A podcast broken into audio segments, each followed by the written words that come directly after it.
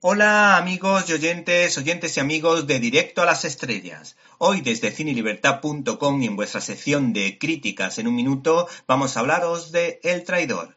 Si el cine estadounidense ha vuelto a poner de moda el género gangsteril con El Irlandés de Martin Scorsese, el cine europeo le da la réplica con otra gran producción titulada El Traidor. El género de la citada temática ha dado lugar a multitud de producciones de un altísimo nivel como La Ley del Silencio, la trilogía del Padrino, Infiltrados o Los Intocables de Elliot Ness, aunque la lista es interminable. El caso es que Marco Bellocchio, autor de la reciente Felices Sueños, saca su lado más ácido para hablarnos de la alianza entre comillas de un mafioso arrepentido magníficamente interpretado por Pier Francesco Fabino y uno de los jueces más valientes, íntegros y competentes de la historia de Italia, Giovanni Falcone, que intentaba hacer lo correcto sabiendo que se estaba jugando la vida.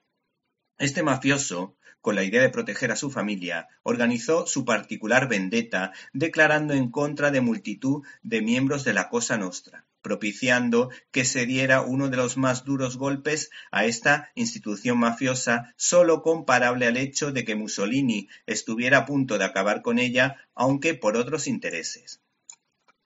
El citado realizador, que escribió el guion en base a la confesión de 500 folios de este señor, Tommaso Buscetta, conocido como el jefe de los dos mundos, consigue contar una historia filmada a la italiana con un ritmo pausado, a veces excesivo, que de alguna manera sirve para relatar el largo proceso por el que tuvo que pasar el delator, así como la enorme labor del mencionado juez al que le costó la vida, ya que sufrió un atentado brutal.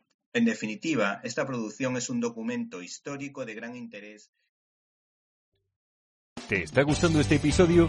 Hazte fan desde el botón apoyar del podcast de Nivos. Elige tu aportación y podrás escuchar este y el resto de sus episodios extra. Además, ayudarás a su productor a seguir creando contenido con la misma pasión y dedicación.